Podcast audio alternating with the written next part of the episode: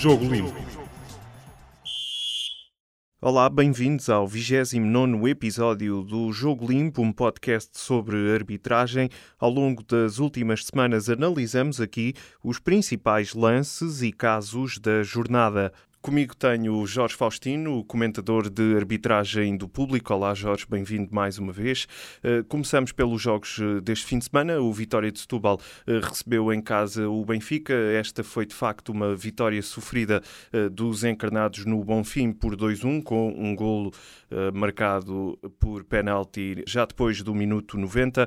Um jogo que teve arbitragem de Luís Godinho. Como é que avalias, de facto, a prestação do árbitro eh, que teve algum trabalho ao longo dos 90 minutos. Bom dia, sim, é como dizes, foi, um, foi dos três jogos, uh, dos, dos, ditos grandes, o, o, talvez o jogo mais exigente em termos de, de, de, trabalho e decisões que o árbitro e que a equipa de arbitragem teve de tomar. Uh, começou o, o, lance, logo aos 15 minutos, houve, houve um lance na área do Vitória, onde se chegou a pedir uh, penalti favorável ao Benfica, foi um lance em que fez a cabeceia na direção da baliza e a bola é interceptada por Semedo com a coxa direita. A bola depois ressalta para o seu braço, para a mão, uh, tocando claramente, mas é uma situação em que, lá está, como eu disse, ressaltou, o jogador não pôde evitar esse contacto, tinha o braço numa posição natural e nessa perspectiva decidiu bem Luís Godinho ao mandar seguir a jogada, apesar deste contacto da bola com o braço do jogador do Vitória. Uh, durante a primeira parte, depois há algumas situações que, que, não, não são relevantes, mas aos 63 minutos aconteceu um lance agora na área do Benfica entre André Almeida e Ruben Dias, uh, em que os dois jogadores lutaram uh, pela, pela, por, pela hipótese de ganhar a posição para jogar a bola. o central do Benfica tinha, tinha à frente o lance inicialmente ganha e, André Pereira acaba por conseguir antecipar-se-lhe, tocar a bola e os dois jogadores caem. Ficaram dúvidas sobre quem teria cometido a falta. Uh, uh, as imagens televisivas mostram-nos claramente Ruban Dias a agarrar a camisola do jogador uh, do Vitória, mas também nos mostram que o jogador do Vitória, num momento antes, acaba por colocar o seu braço esquerdo no ombro uh, direito do central do Benfica e foi essa a, a, falta que o árbitro assinalou. E nesta perspectiva, tendo havido contacto, uh, há sempre discussão da intensidade, mas tendo havido contacto, tendo o árbitro assinalado a falta, dou claramente o benefício de dúvida à decisão tomada por, por Luís Godinho. Ruban Dias, que esteve envolvido em alguns lances durante a partida, viu um cartão amarelo, uh, penso que ainda na primeira parte. Aos 76 minutos, novo lance envolvendo Ruban, Ruban Dias. Ruban Dias que já tinha um amarelo e, uh, no momento uh, em que me refiro, terá cometido uma falta que Luís Godinho não se percebeu. André Pereira seguia em velocidade no, no, no, que era uma jogada clara de ataque prometedora e, e Ruban Dias, com o seu braço esquerdo, colocado à frente de, do jogador na zona do peito, uh, pescoço, acabou por derrubá-lo. Uh, não foi assinalada falta, esse foi o principal, o primeiro erro. Uh, se tivesse sido assinalada falta, teria que ter visto o amarelo, que seria neste caso o segundo, Ruban Dias. Depois, já para lá dos 90, dois lances importantes na partida. Gol do Benfica, obtido por Jardel a passe de Jiménez. Um, num primeiro momento parece que Jardel está efetivamente fora de jogo, cerca de um, dois metros adiantado relativamente ao penúltimo adversário. As imagens televisivas mostram-nos que ele está em fora de jogo uh, apenas uh, por parte do corpo. Uma decisão muito difícil, uh, muito bem avaliada pelo árbitro assistente e depois ratificada naturalmente pelo, pelo vídeo-árbitro, mas golo bem anulado ao central do Benfica. Aos 91 minutos, o lance que acaba por marcar a partida, porque daqui uh, deste pontapé de penalti que foi assinalado resulta o gol que deu a vitória ao Benfica, e é um lance em que Luís Godinho assinala pontapé de penalti por falta de Luís Felipe sobre Sálvio. Um, Sálvio entrou na área do Benfica com a bola controlada em corrida e o jogador uh, do Vitória acabou por colocar as duas mãos no ombro esquerdo uh, do, do, extremo do, do, benfiquista, provocando o seu desequilíbrio. Depois, uh, naturalmente, deixou-se, naturalmente, infelizmente para o futebol, mas deixou-se cair depois de ter sido tocado, mas objetivamente foi tocado. E nessa perspectiva, apoio e, e valido a decisão de Luís Godinho de assinalar pontapé de penalti, um lance que foi muito discutido, mas que para mim não, não suscita grandes dúvidas. Uh, penalti bem assinalado favorável ao Benfica. Uma vitória sofrida dos encarnados no Bonfim. No domingo foi a vez de tanto o Futebol Clube do Porto como o Sporting entrarem em campo. Uh, começamos uh, precisamente e por uh, ordem cronológica pelo Futebol Clube do Porto, que recebeu no estádio do Dragão o Desportivo das Aves. aos 11 minutos o Futebol Clube do Porto já vencia por 2-0, um resultado que não se viria a alterar. o árbitro da partida foi Nuno Almeida, que que uh, não teve grandes problemas ao longo dos 90 minutos, salvo alguma, alguns lances. Eh, sim, não, não uh, soube tornar um jogo que, que à partida foi fácil, o Nuno conseguiu não complicá-lo, decidiu bem os lances importantes da partida e é isso que depois nos fica na, na memória, com alguns lapsos eh, poucos disciplinares, dois, dois amarelos que não terá exibido, mas lá está, nas decisões de peso da partida decidiu bem e, e isso faz com que se considere que fez uma arbitragem bastante positiva. E começou logo aos 7 minutos, no lance que, do qual eh, acaba por resultar o primeiro golo do Futebol Clube Porto, eh, uma falta de Tisson sobre Ricardo Pereira na área. É uma situação em que o jogador do Desportivo das Aves tem a bola controlada, está a preparar-se para chutá-la, ou está no gesto técnico para chutar a bola e afastá-la da sua área, e Ricardo Pereira, que surge em velocidade, acaba por antecipar-se desviar a bola e, e, e Tisson, eh, não chutando a bola, chuta a perna do jogador do Futebol Clube Porto. Eh, aqui a questão da, da, intencionalidade não se põe, naturalmente que o jogador do Aves não queria cometer esta falta, mas eh, de forma imprudente acaba por pontapear Ricardo Pereira e, portanto, bem analisado este lance por Nuno Almeida, falta e, portanto, pontapé de penalti corretamente sancionado, favorável ao Futebol Clube Porto. Existe ainda outro lance uh, na área e na primeira parte, aos 24 minutos, também com Ricardo Pereira, com este a cabecear a bola contra uh, Diego Galo, capitão uh, do Desportivo das Aves, tendo a bola aparentemente uh, batido no braço do, do, do central do Aves. É uma situação em que o cabeceamento foi feito a curta distância e também de, de, forma surpreendente, porque o jogador está a virar o, o, corpo, o jogador, o central do Aves, está a virar o corpo para acompanhar a bola e quando acaba de localizar onde é que a bola está, já está ela a vir na sua direção, vinda da cabeça de, de, Ricardo Pereira. Portanto, mesmo que a bola lhe tenha batido no braço, e tudo indica que sim, é uma situação fortuita, sem que o jogador tenha os braços a ocupar volumetria e sem que possa considerar-se que houve ali um ato deliberado. Portanto, uma decisão correta de Nuno Almeida a mandar prosseguir este lance. Estes são, efetivamente, os dois lances que acabam por, por marcar a partida eh, e, portanto, como disse no início, repito, um excelente trabalho de Nuno Almeida.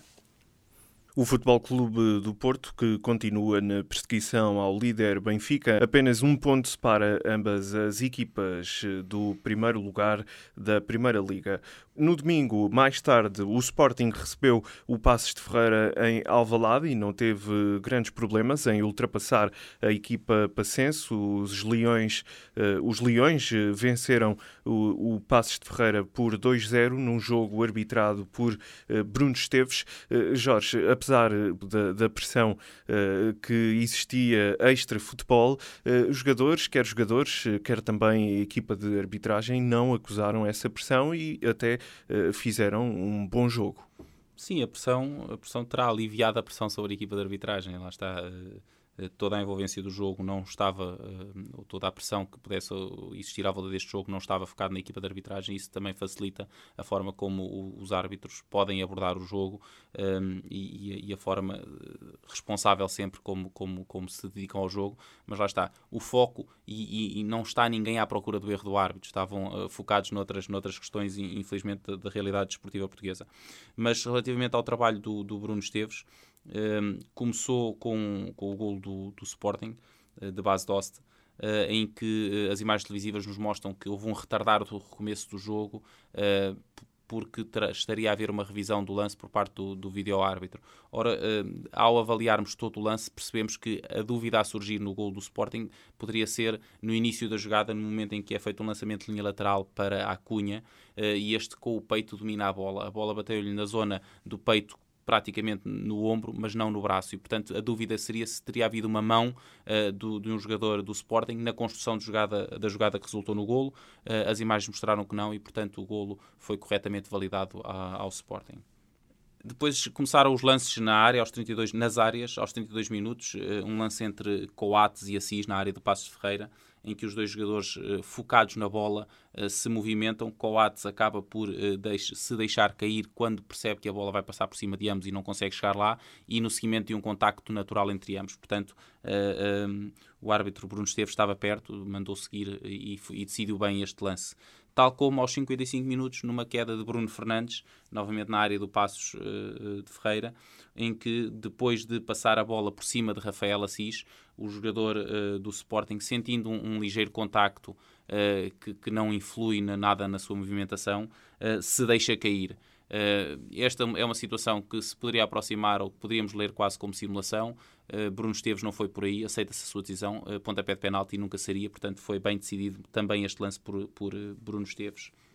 Aos 77 minutos, anulado um golo à base de Oste, uma situação em que o, atacante do Sporting surge isolado, acaba por introduzir a bola na baliza do Passos de Ferreira, uh, mas o lance que foi anulado pelo árbitro assistente foi depois ratificado pelo VAR. É uma situação muito, de muito difícil análise, mas efetivamente parece-me que, e com a ajuda da, da linha virtual que a, que a um, transmissão televisiva colocou, parece-me que o jogador do, do Sporting tem, tem a zona da cabeça, porque está inclinado para a frente, tem a cabeça adiantada relativamente ao pé do penúltimo adversário e, portanto, eh, aceita-se a decisão e parece-me correta a decisão de anular esta jogada ao Sporting. Um último lance que acaba por eh, manchar equipa, uh, o trabalho da equipa de arbitragem, sendo que foi um lance, era um lance difícil, de, de difícil percepção por parte uh, do árbitro.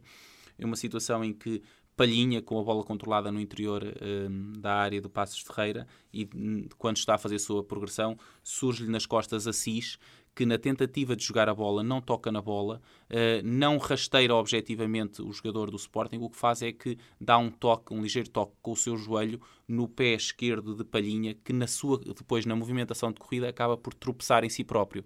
Ora, não existe intenção de fazer falta, tal como referi no lance do jogo do Futebol Clube do Porto, mas este toque, este ligeiro desviar do, do, do, pé do jogador do Sporting, fazendo com que ele tropece em si próprio, eh, é, é considerado naturalmente uma rasteira. Eh, como referi, é um lance eh, muito difícil de perceber.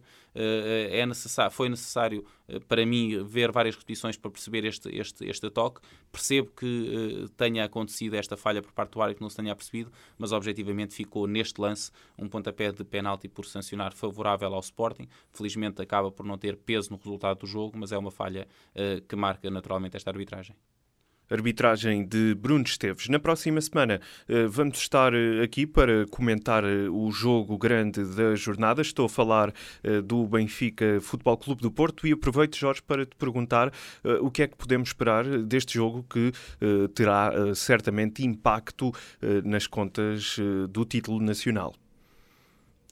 Quanto ao jogo em si, o que se espera e o que se prevê, porque são, são duas equipas que têm mostrado excelente futebol ao longo da época, é que seja efetivamente um, um grande espetáculo de futebol. Eh, quanto ao, ao que tem sido a grande parte do futebol português, que é o, os pós-jogos, não me parece que seja muito diferente daquilo que temos vivido, infelizmente, uh, sendo que só uma equipa é que pode ganhar, se não, se não houver empate, é natural que um, quem não ganhar as comunicações venham fazer barulho, porque há sempre lances que são discutíveis e, portanto, é as comunicações dos clubes, os blogs, os, os diretores de comunicação, surgirá sempre uh, ruído, uh, acredito eu, infelizmente, no, no, neste dito pós-jogo, porque lá está, existem sempre lances que podem ser analisados uh, de forma uh, diferente. Isto é, há, há, lances que são dúbios e que não, não são nem branco nem preto, são cinzento. E, portanto, a partir do momento em que um lance é cinzento, é muito fácil e, é, e percebe-se também que uh, possam existir opiniões diferentes. O problema é que neste momento, quando existem opiniões diferentes, põe-se sempre, lança-se sempre a suspensão, vem sempre a acusação de, de haver pressões e, e, na minha perspectiva, prejudica enormemente aquilo que é um espetáculo fantástico que é o futebol português e tem-se visto por este campeonato. O Benfica recebe então o Futebol Clube do Porto no próximo domingo, 15 de abril, às 6 da tarde. Eh, nesse mesmo dia, o Belenenses recebe o Sporting no Restelo. Cá estaremos então para analisar. Muito obrigado, Jorge. Até à próxima semana. Subscreva este e outros programas no iTunes, Spotify, SoundCloud e aplicações móveis.